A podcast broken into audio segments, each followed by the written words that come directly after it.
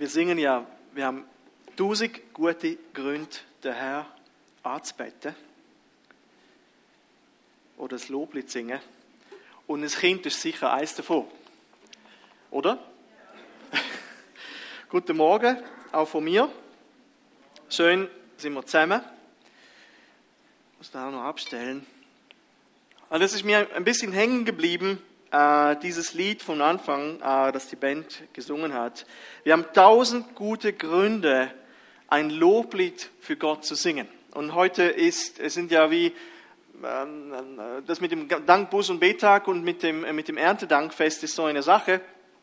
Äh, wir legen sie zusammen, so dass wir zwei Festtage wie begehen, beziehungsweise uns vielleicht besinnen können auf das, was wir da überhaupt feiern oder die Kirchen feiern. Das ist eine Dankbuß und Betag ist ein Fest, das äh, eine sehr lange Tradition hat. Genauso auch das Erntedankfest, wahrscheinlich was, etwas, das schon äh, aus Israel zu uns rübergekommen ist.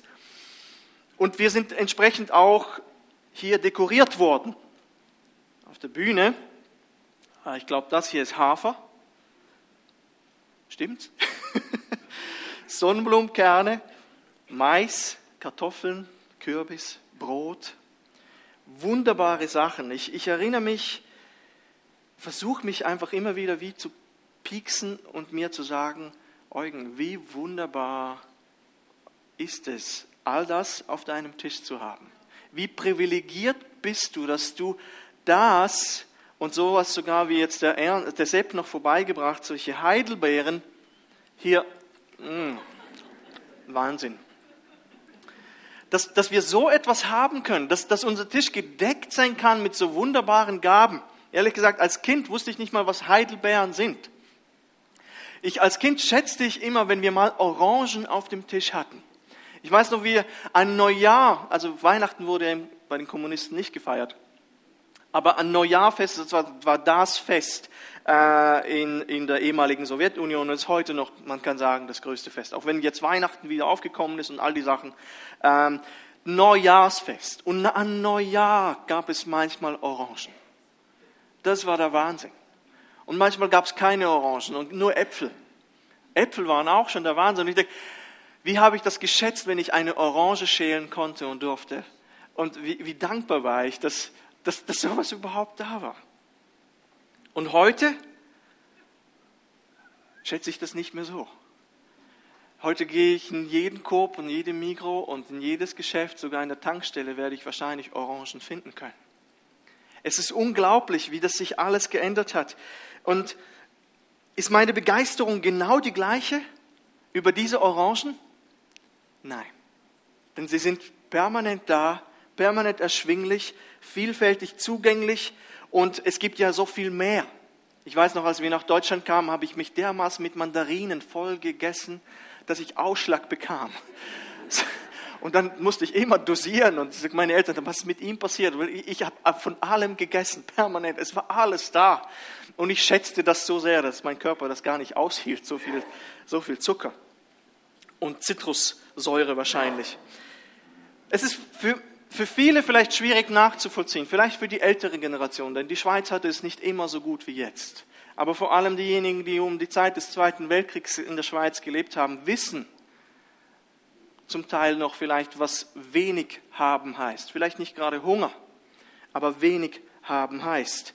Und für die jüngere Generation, ich denke so an die Teenies, wenn ihr da seid, ist es vielleicht schwer nachzuvollziehen, wovon ich eigentlich da rede eine Orange in der Hand halten. Und die Herausforderung für uns ist, wenn wir da in der Schweiz heute so leben, ist wirklich etwas zu wertschätzen, was da ist. Man lernt viel eher etwas zu wertschätzen, wenn es nicht da ist, nicht wahr?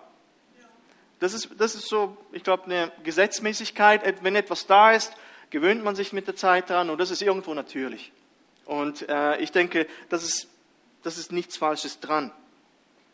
Aber wir merken auch dann in den geistlichen Dingen, wenn wir, und darüber werden wir ja heute sprechen, wenn wir äh, so den Text wieder aus dem Kolosserbrief nehmen, auch in geistlichen Dingen gibt es Sachen, die sind permanent da, schon immer da gewesen.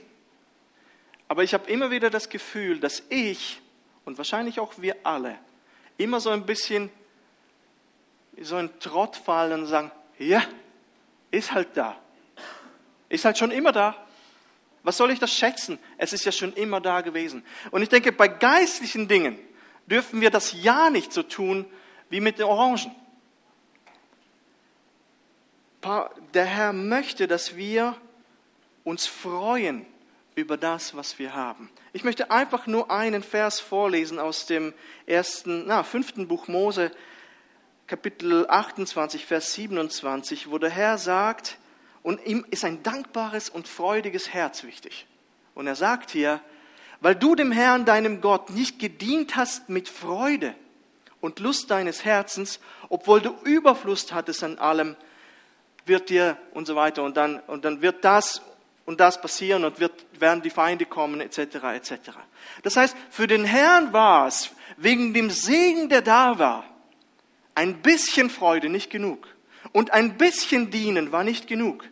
Was der Herr wollte, ist ein dankerfülltes, freudiges und zufriedenes Herz. Und er sagt, weil du dich nicht gefreut hast. Ich oh Mann, das stimmt. So viel Segen, wie Israel immer hatte, hatte es immer wieder an Freude gefehlt, weil man sich vielleicht daran gewöhnt hat, weil man vielleicht diese Feuersäule genug gesehen hat, weil man vielleicht von diesem Manna genug gesehen hat, weil man vielleicht von diesen Wundern gesehen hat genug und irgendwo für selbstverständlich alles genommen hat.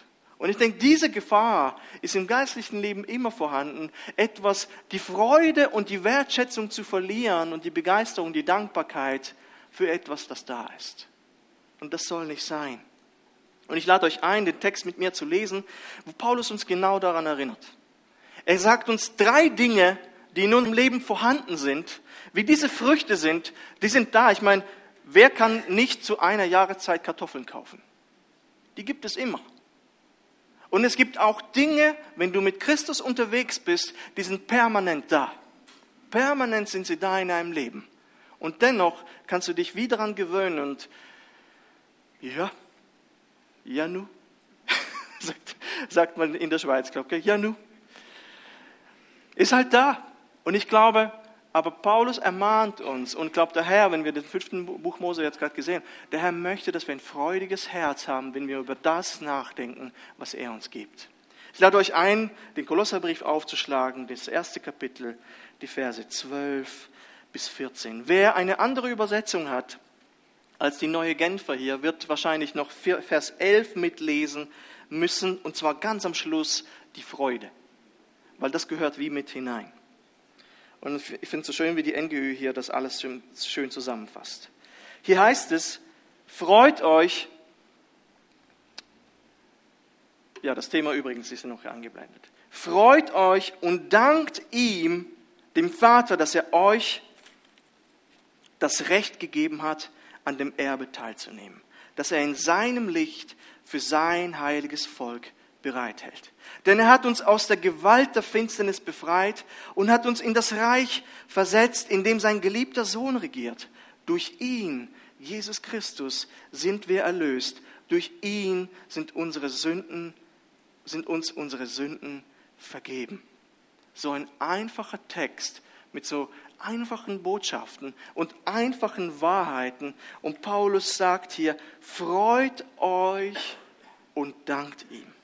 Und so habe ich einfach drei Punkte genommen. Worüber denn überhaupt sich freuen?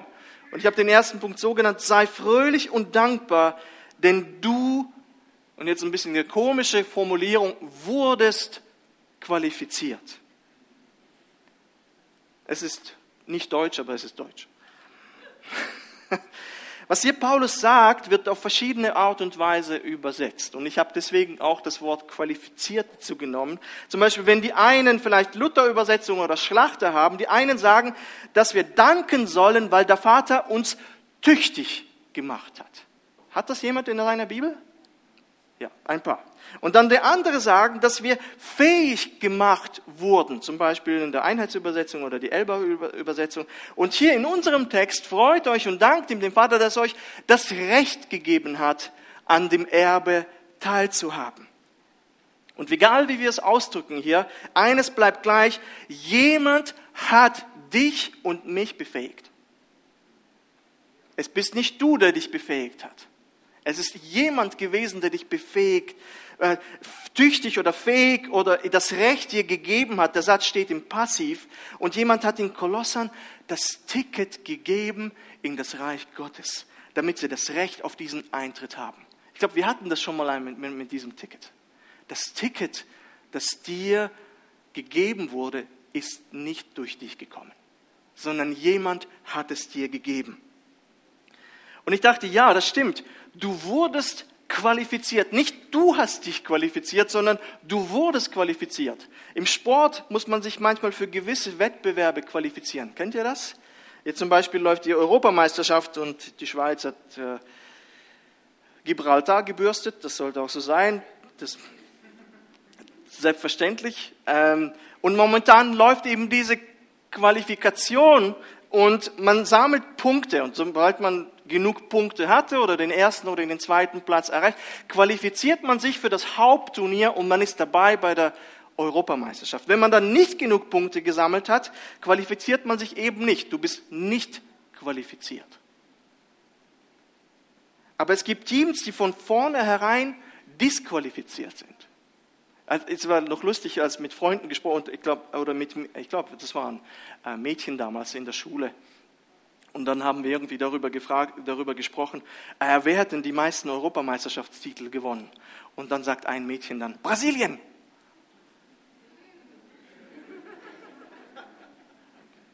Brasilien? Das ist die Europameisterschaft. Brasilien darf nicht teilnehmen an diesem Turnier. Ah, okay. Merkt, da kennt sich jemand nicht aus. Aber egal wie Brasilien sich anstellen würde, wie viele Freundschaftsspiele Brasilien gewinnen könnte, irgendwelche Wettbewerbe veranstalten würde, sie würden sich niemals qualifizieren, es sei denn, es gibt ein riesiges Erdbeben, die Platten verschieben sich und plötzlich gibt es eine komplett neue Geografie. Aber Brasilien wird sich niemals qualifizieren für die Europameisterschaft. Brasilien ist disqualifiziert. Also nicht richtig disqualifiziert, aber sie sind nicht zugelassen. Sagen wir es mal so. Und dasselbe gilt auch für den Menschen, wenn es um seinen geistlichen Zustand geht. Wir sind von Geburt an nicht nur nicht qualifiziert, sondern disqualifiziert. Disqualifiziert vom Reich Gottes. Es ist nicht so, dass Gott zu uns sagen möchte, hey, ich merke, dein Punktekonto momentan, so und so viele Punkte brauchst du, du musst noch dieses und jenes tun, äh, so und so viele Gebete, so und so viele äh, Gaben, so und so viele gute Werke äh, und dieses, jenes und mal sehen, hm, vielleicht drücke ich noch ein Auge zu.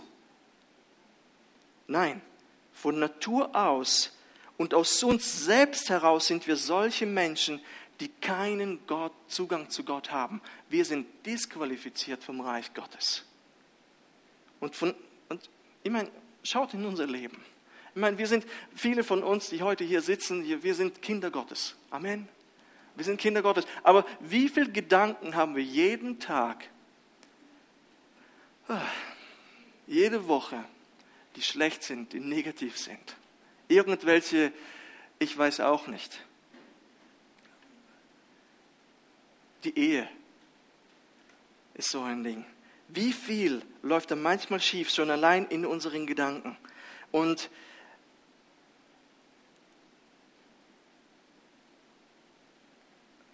davon spricht auch Kolosser zum Beispiel 3,5, wo er sagt, Mann, oh Mann, wir, wir haben so viel Schlechtes in uns und der Mensch hat so viel Schlechtes in sich, Kapitel 3, dass wir gehen krassen Leidenschaften nach. Wir haben unreine Gedanken. Wir leben äh, sexuell unrein. Wir haben immer wieder sexuell unreine Gedanken.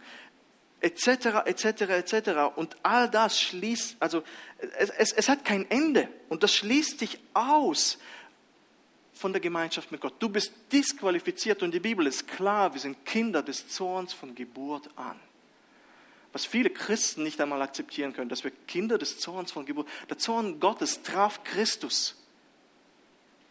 Und wer glaubt, an dem geht der Zorn Gottes vorbei. Aber wenn du nicht glaubst, wird dich dieser Zorn treffen.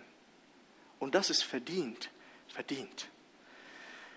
Aber danke, danke, ein freudiges Danke, Herr, der uns, der wir da wir nicht fähig waren, das Recht gegeben hat, an dem Erbe teilzunehmen. Halleluja.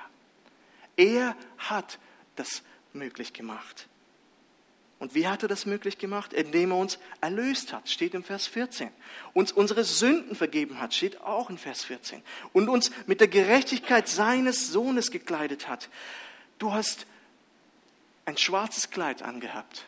Und dieses schwarze Kleid, man kann, du kannst sagen, die ganze Schuld, die auf dir je war, wurde von dir genommen. Diese Schuld wurde an dieses Kreuz gehaftet und für ein, für alle Mal getilgt. Und wenn Jesus jetzt dich betrachtet, beziehungsweise Gott der Vater dich betrachtet, dann sieht er die Gerechtigkeit Jesu auf dir. Und er sagt, das ist die Person, das ist mein Kind, für das ich gestorben bin, dass, dass mein Sohn gestorben ist, das gerechtfertigt ist vor mir. Und ich sehe nichts Falsches an ihm. Nichts Falsches. Und es hat Zugang zu meinem Reich. Nein, es war nicht seine Tat. Nein, es waren nicht seine Werke, es waren nicht seine Gedanken, es war ich. Er hat es nur angenommen und sie hat es nur angenommen. Oh, wow. Oh, wow. Einfach das mal vor Augen halten und immer wieder bewegen. Paulus sagt, seid, habt ein freudiges Herz und seid dankbar für diese Umstände.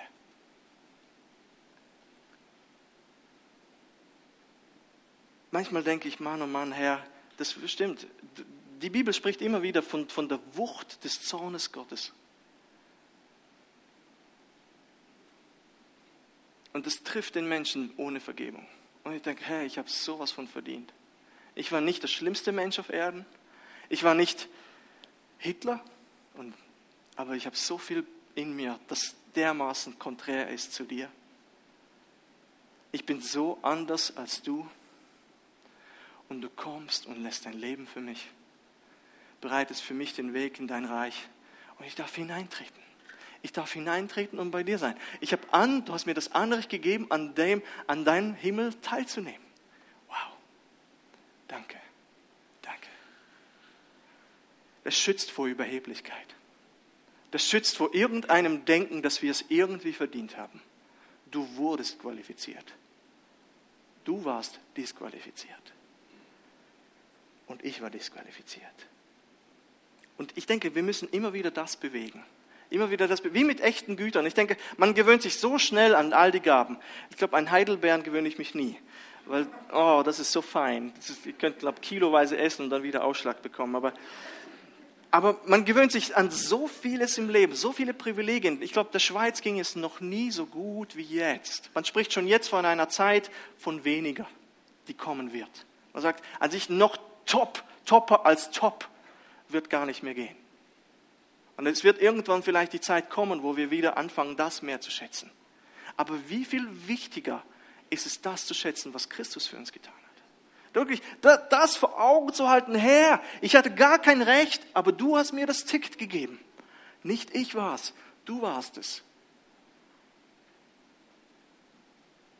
Und weißt du, Vielleicht magst du denken, ah, Mann, das stimmt schon. Ich bin, ich bin wirklich, ich bin so elend.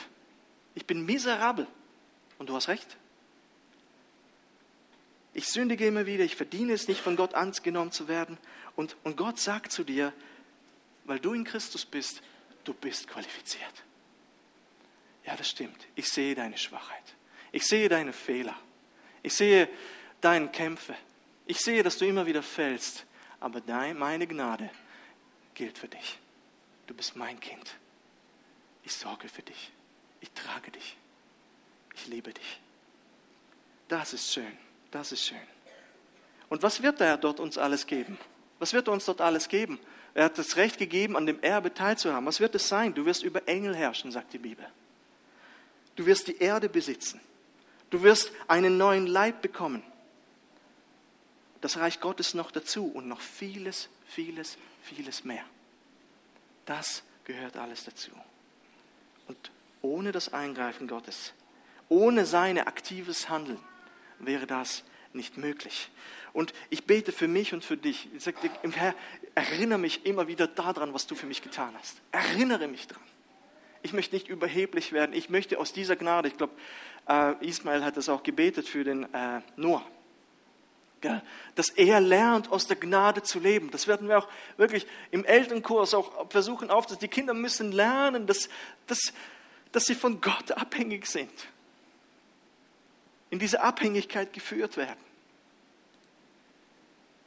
Und wenn wir dann merken, wie viel Gnade in unserem Leben hineingekommen ist, dann, dann schützt es uns vor Überheblichkeit, schützt auch vor Sorgen, vor Ängsten und kannst einfach ruhen in dem, in dieser Wahrheit. Der Herr hat mir Anteil gegeben an seinem Reich. Das zweite ist, sei fröhlich und dankbar, denn du wurdest aus der Finsternis befreit. Geht auch in dieselbe Richtung. Als Paulus mit dem König Agrippa in der Apostelgeschichte spricht, beschreibt er äh, diese Begegnung mit Jesus auf dem Weg nach Damaskus.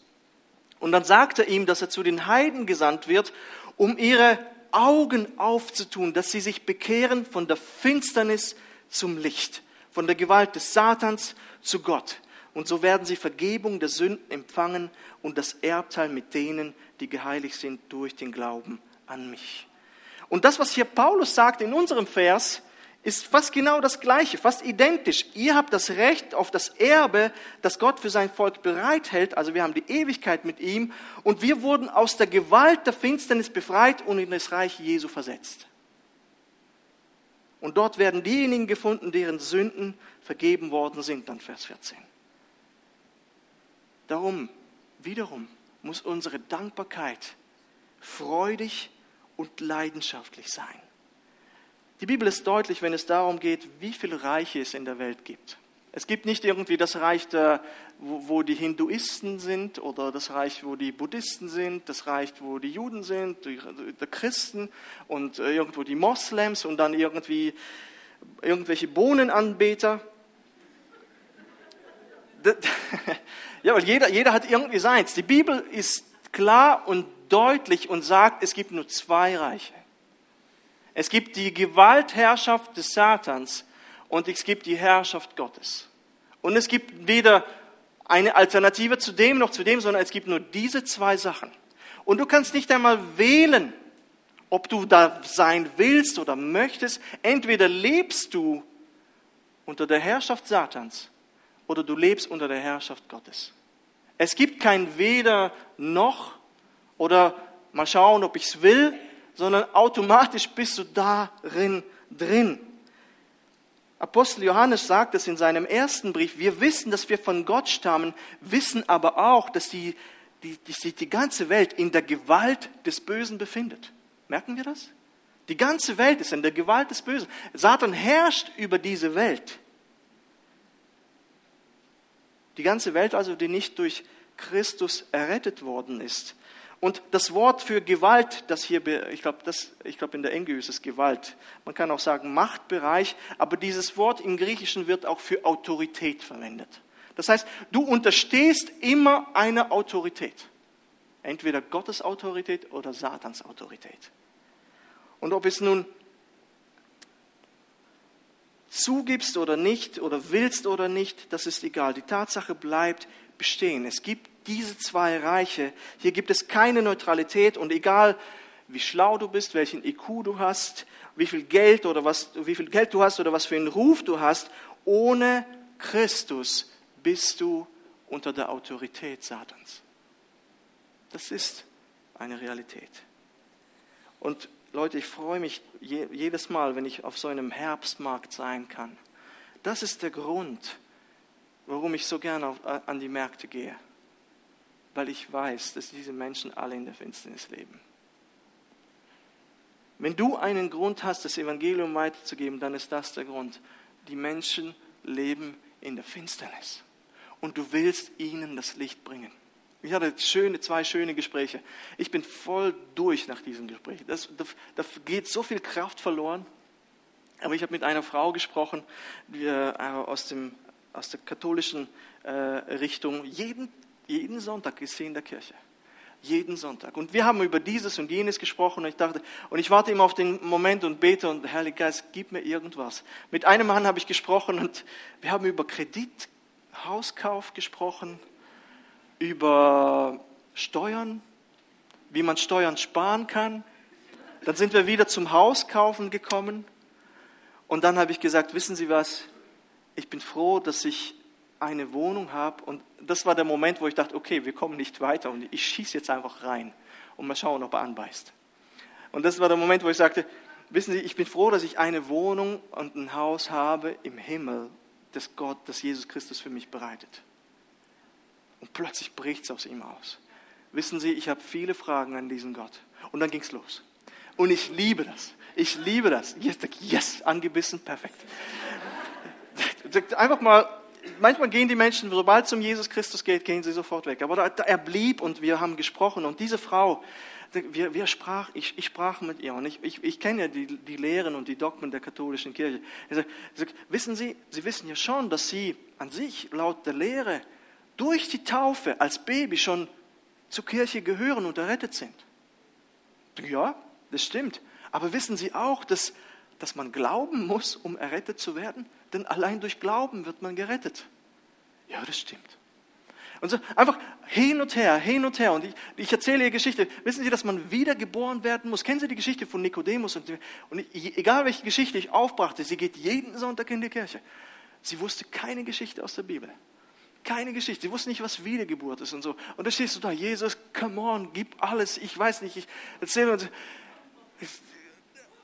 Und wir haben die Nummern ausgetauscht und wir werden weiter reden. Ich denke, Halleluja. Und, und es geht um etwas. Es geht um etwas. Es geht darum, dass diese Person, die in der Dunkelheit ist, offensichtlich jeden Sonntag in die Kirche geht. Sie braucht Jesus. Sie braucht Jesus. Und wir haben gesprochen und, und wir werden uns noch einmal treffen. Und ich bin so dankbar für die Offenheit und ich konnte mit diesem Mann auch beten. Das ist der Grund, warum ich diese Märkte liebe und warum wir diese Märkte weiter aufrechterhalten müssen, um in Gespräch zu kommen mit den Menschen. Nicht einfach nur, natürlich Gemeinschaft, über Kreditvergabe reden und über dieses, über die Steuern. Jawohl, war echt spannend. Hat mich noch vieles beigebracht. Aber dann dachte ich, okay, also, schön, aber come on jetzt. Das Evangelium. Und das ist so gut zu wissen, wirklich, hey, schätze das, was du hast. Du bist nicht mehr in dieser Finsternis. Sondern Jesus ist gekommen, damit du Leben und volle Genüge hast. Johannes 10, 10, zweite Vershälfte. Teile das. Teile das mit den Menschen. Teile das. Das, was du hast. Schätze das, was du hast. Und gib es weiter. Amen. Wirklich, der Herr möge uns führen, aber wirklich auch das Herz geben. Hey, ich bin im Fall im Licht ich bin aus der Gewalt der Finsternis befreit worden und hat in das Reich versetzt, in dem sein geliebter Sohn regiert. Hey, erzähle es weiter. Erzähle es weiter. Erzähle es weiter. Und halte diese Wahrheiten auch nochmal vor Augen. Warum sagt Paulus, seid dankbar? Und einfach mal, weiß nicht, wenn ihr in der Kleingruppe vielleicht darüber austauscht, über diese, über diese einfachen Wahrheiten. Ja, ich bin von, von der Finsternis ins Licht gekommen. Schätzt du das? Betest du den Herrn an, einfach für diese krasse Wahrheit, die du kennst? Aber ist Dankbarkeit da in deinem Herzen? Ist Dankbarkeit da? Das zweite ist, äh, das dritte und letzte, sei fröhlich und dankbar, weil dir ihm für immer vergeben ist. Auch wiederum, ja, so einfach. Noch einmal, Jesus Christus ist der Einzige, der unsere Sünden wegnehmen kann und in dem wir Erlösung von unseren Sünden haben. Kein Anwalt kann dir die Sünden wegnehmen. Kein Psychologe, kein Seelsorger kann unsere Schuld wegnehmen.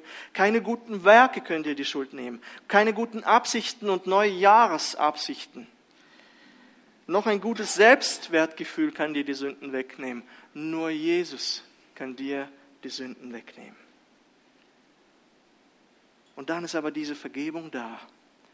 Einmal und für immer. Und hier benutzt Paulus die Gegenwart. Das ist nicht etwas, was in Zukunft liegt, sondern die Sünden sind hier und jetzt vergeben. Halleluja. Halleluja. Die Gegenwart, nicht irgendwo die Zukunft, sondern ja, die Zukunft schon, aber es, es gilt schon jetzt. Wir haben die Erlösung und wir sind erlöst. Und wie kann man diese Erlösung von Sünden umschreiben oder beschreiben? Was passiert dabei? Und ich dachte, wie kann man das immer wieder, ich denke, okay, wir, wir sündigen ja immer wieder und wir merken, dass wir immer, immer wieder sündigen. Aber wie kann man das wirklich beschreiben, dass immer und immer wieder wir Vergebung erfahren? Und ich hab, bin gestoßen auf äh, im Buch von Sam Storms, The Hope of Glory, Ähm, so coole Andachten hat er da drin und er hat, er, er hat Folgendes illustriert. Kennt ihr das? So eine Zaubertafel. Ich glaube, auf Englisch heißt es äh, Edge, irgendwas. Edge Sketch. Äh, ist egal. Und das ist ein Spielzeug. Spielzeug für Erwachsene. Ich kenne das noch als Kind. In der Sowjetunion gab es nicht viel Spielzeug, aber das gab es.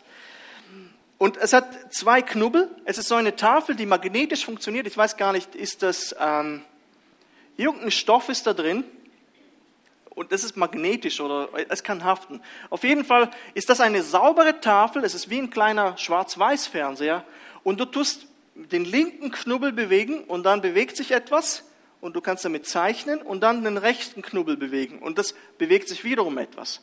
Und du kannst es hin und her bewegen und ein bisschen verschieben und dann kannst du so etwas Wunderschönes damit malen. Und jedes Mal, wenn ich so ein Ding in die Hand bekommen habe als Kind, ich war so frustriert. So, es kam nichts dabei raus. Die furchtbarsten Gemälde. Also immer Picasso-Style. Immer Picasso. Immer, ich habe hin und her und dann dachte, was, was ist das? Wenn ich da damit vergleiche, kriege ich jetzt noch Frust. Aber Picasso-Style, man kann bekanntlich ja damit Geld verdienen. Ich weiß nicht, dass jemand beleidigt ist, vielleicht hat da jemand äh, mit Picasso daheim hängen. Ähm, lass es mich wissen.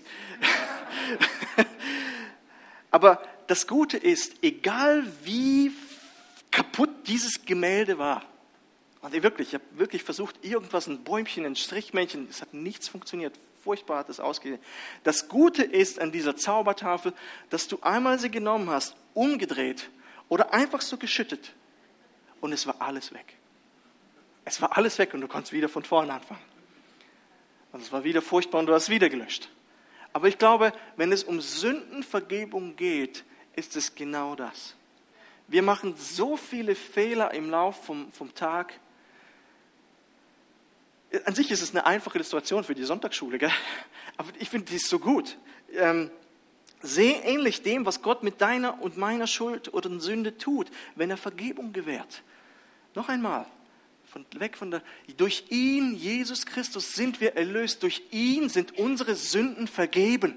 Und zwar wirklich für immer. Für immer.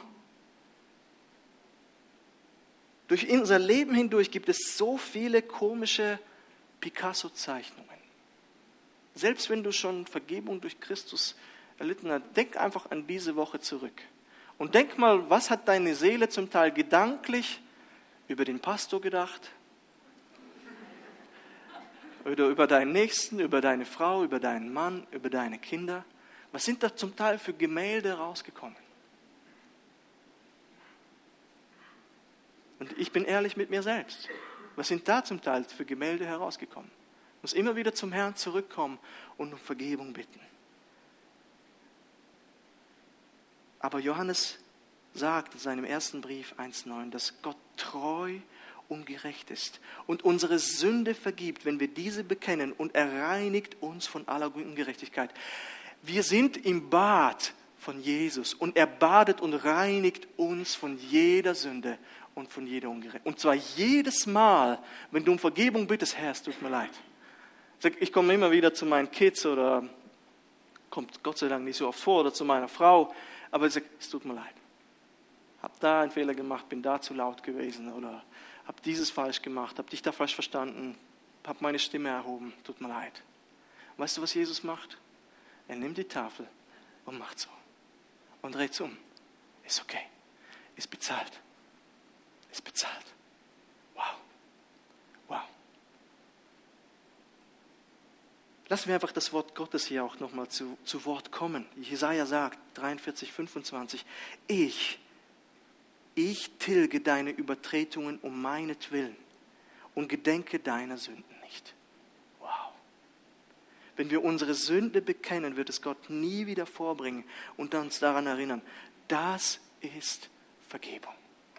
Oder noch etwas, Jesaja 38, 17. Siehe, Jesaja sagt es, um Trost war mir sehr bange. Du aber hast dich meiner Seele herzlich angenommen, dass sie nicht verdürbe, denn du wirfst alle meine Sünden hinter dich zurück. Ey, wie gut ist es zu wissen, dass Gott meine und deine Sünde nimmt und jedes Mal, wenn wir um Vergebung bitten, einfach hinter sich zurückwirft. Es ist in seinem Rücken. Und weißt du, wenn er dich anschaut, sieht er die recht, gerechtfertigten Jesus Christus in dir, aber nicht deine Sünde. Er nimmt die Sünde und wirft sie weg und sieht, dass du gerechtfertigt bist. Jedes Mal aufs Neue. Jedes Mal. Du hast die Gerechtigkeit Jesu angezogen und das ist das, was, Jesu, äh, was Gott sieht. Der Prophet Micha gibt uns noch mehr Grund zum Dankbarsein. Das ist sogar vertont worden in einem Lied. Ah, das wäre cool, wenn wir das mal singen könnten. Wo ist solch ein Gott, wie du bist? Kennt ihr das? Der die Sünde vergibt und erlässt die Schuld denen, die geblieben sind als Rest seines Erbteils. Der in seinem Zorn nicht ewig festhält, denn er hat Gefallen an Gnade. Er wird sich unser wieder erbarmen, unsere Schuld unter die Füße treten und alle so unsere Sünden in die Tiefen des Meeres werfen. Wow. Wow, das Lied ist auch wunderschön, weil es so eine schöne Wahrheit. Es ist eine Mini-Predigt, dieses Lied. Neulich war ich mal wieder äh, im Internet und habe gesehen, die Titanic wurde wieder besucht. Ähm, und hier steht, hier steht ja, er wird sie tief hinab ins Meer werfen, die Sünde. Und ich denke, hm, interessant, die Titanic löst sich langsam auf. Also es gibt Teile, die gibt es nicht mehr, die Bakterien fressen sie auf, aber du kannst sie immer noch finden, tief im Meer. Aber deine Sünde nicht mehr. Er tilgt diese Sünde. Deine Sünde findest du nicht mehr. Jesus hat es bereinigt. Jesus wird es nicht mehr vorbringen vor dich und dich anklagen, sondern sagen, ich habe vergeben. Ein für alle Mal. Die Titanic findest du, deine Sünde nicht mehr. Ich gedenke nicht mehr deine Sünde. Und ich stimme David zu, der sagt, glücklich der, dem Übertretung vergeben, dem Sünde zugedeckt ist, glücklich der Mensch, dem der Herr die Schuld nicht zurechnet und in dessen Geist kein Druck ist.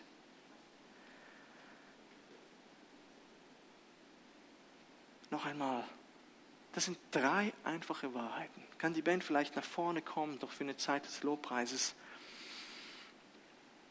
Ich finde, diese Wahrheiten, die wir einfach so vor Augen halten, ist eine super Medizin. Als Pastor hat man manchmal viele Sorgen.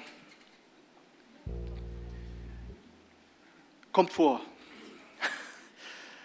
Wirklich, vor allem, wenn man, glaube im ersten Jahr ist als Pastor. Manchmal denke ich, ah, Herr, ich wünschte mir, es würde von Erfolg gekrönt sein und wir reiten dem der Sonne entgegen aber das funktioniert nicht so, das Leben. Es werden Herausforderungen da. Und ich wusste das. Ich wusste, wie hart die Arbeit als Pastor ist. Ich wusste, wie es kommt. Und es ist genauso gekommen. Und es ist schwer. Das ist wirklich Mailaufkommen. Manchmal 20 Mails am Tag kommen an. Ich denke, wow, ich muss gerade Predigt vorbereiten. Predigtvorbereitung, seelsorgerliche Gespräche, Sitzungen, Sitzungen vorbereiten, irgendwelche Pläne machen. Wow, wow, wow. Und dann gibt es noch irgendwelche theologische Fragen, die zu klären sind, theologische Auseinandersetzungen, theologische Auseinandersetzungen mit der Bewegung. Es sind so viele Sorgen. Und da habe ich gemerkt, vor lauter Sorgen und vor lauter darüber nachdenken, habe ich angefangen, mich und meine Sorgen ins Zentrum zu stellen. Und habe mich darum gedreht. Und der Wirbelwind, der dreht und dreht und dreht und dreht. Und dann habe ich gesagt, stopp. Jetzt mal raus da. Du bist nicht so wichtig und deine Sorgen sind nicht so wichtig. Denke über Christus nach. Denke über Christus nach und was er für dich getan hat. Denke darüber nach, dass er dir das Recht auf das Reich Gottes gegeben hat. Denke darüber nach, dass er dich aus der Finsternis befreit hat. Denke darüber nach, dass dir die Sünden für immer und ewig vergeben worden sind. Denke mal einfach über diese grundlegenden Wahrheiten nach und schütze dich mit Dankbarkeit. Und tatsächlich, in dem Moment, wo ich das gecheckt habe und der Heilige Geist zu mir gesprochen hat, sind die Sorgen von mir weg. Und ich musste Buße tun. Dank Buße und Betag. Ich musste Buße tun und sagen, Herr, ich habe zugelassen, dass ich das Zentrum wurde und meine Sorgen dich verdrängt haben. Ich musste zurück zum Herrn und sagen, Herr, tut mir leid. Tut mir leid.